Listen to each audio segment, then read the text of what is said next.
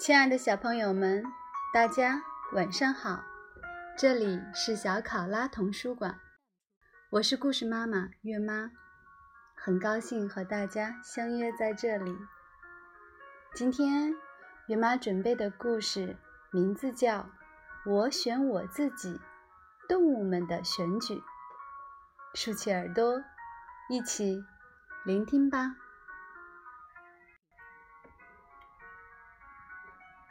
这个故事献给你。我选我自己。动物们的选举。作者：德马丁巴尔切特文，德克里斯蒂娜施瓦茨，马丁巴尔切特图，翻译裴莹，上海人民美术出版社。动物王国每隔四年会选举一次国王。狮子最喜欢选举了，因为大家总是把票投给他。当他站在小山上问：“你们谁选我啊？”所有的动物们都会大声叫道。我们都选你，然后大家便举起啤酒和香肠，尽情的狂欢。不过，这一次的情况却有点不同了。一场选举，如果不能有别的选择，那有什么意思呢？一只小灰鼠跑过来说。你需要一个竞争对手，要不然选举就没有意义了嘛。狮子接受了这个提议，决定推荐母狮子参加竞选，并让人照它的样子画了一张宣传海报。他对这张海报非常满意。因为母狮子画的和它像极了，可是小灰鼠也准备了一张宣传海报。我是最棒的老鼠联盟。其他动物看到小灰鼠的海报了。也都想来参加选举，结果每种动物都派出了一名候选者。为了选出新的国王，在竞选大会上，每个候选者都有一次演讲的机会。小灰鼠作为臼齿类动物的候选者。发表了慷慨激昂的演说。猫吃老鼠的时代一去不复返了，他大声吼叫着，所有的老鼠都鼓掌叫好。如果我是国王，我们将把猫统统吃光。紧接着，一只傲慢的猫上台了。如果我当了国王，老鼠将成为我们的主食。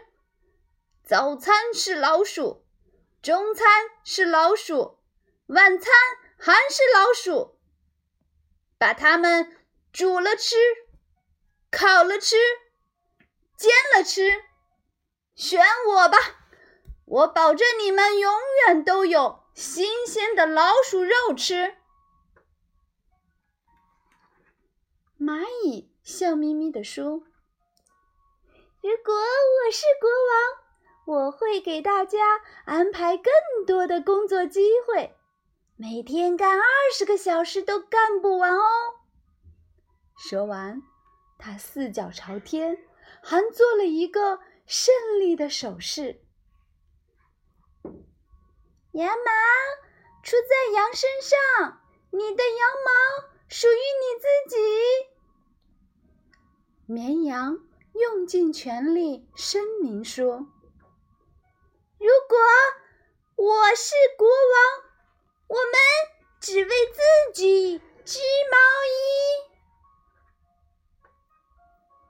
鲤鱼也有一个好点子，它在水下咕噜咕噜地说：“在更换季节，动物们可以从水库里得到充足的水。”可是，没人能听懂他的话，大家还以为他在水里瞎吐泡泡呢。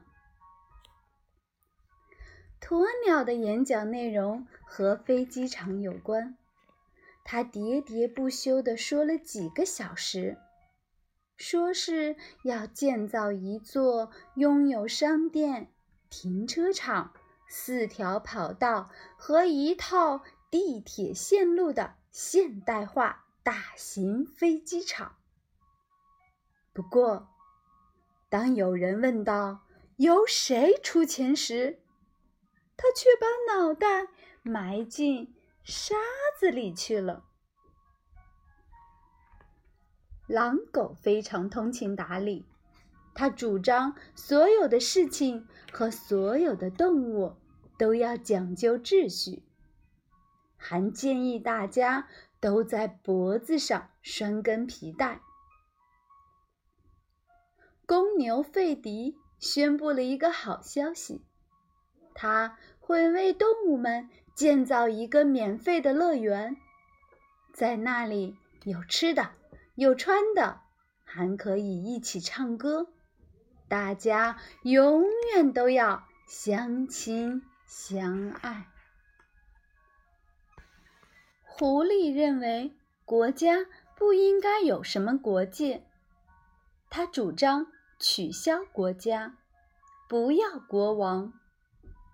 他一边说着，一边朝鹅眨了眨眼睛。只有金鱼对选举一点儿也不感兴趣，他一声不吭地回家去了。演讲结束后，投票开始了。表决是以不记名的方式进行的。因为谁都不想让别人知道自己选了谁。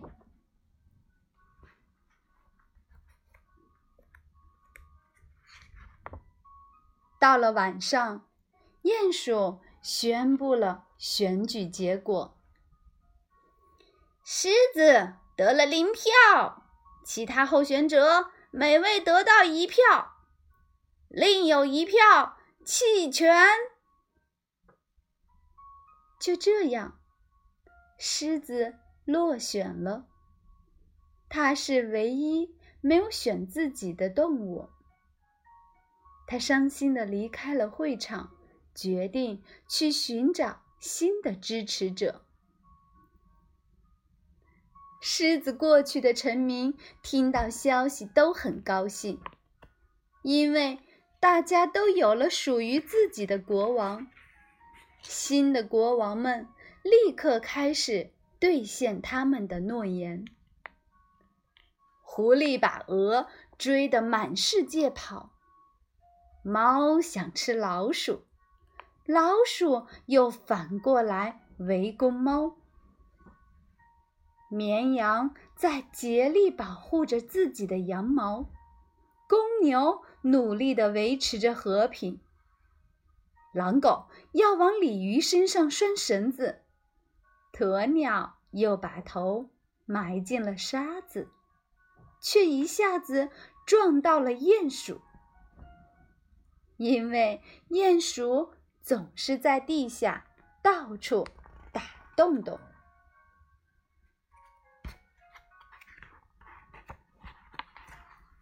两个星期过去了，动物们不再遵守任何法律，大家想干什么就干什么，动物世界被闹得乱七八糟，变成了一个既危险又可怕的国度。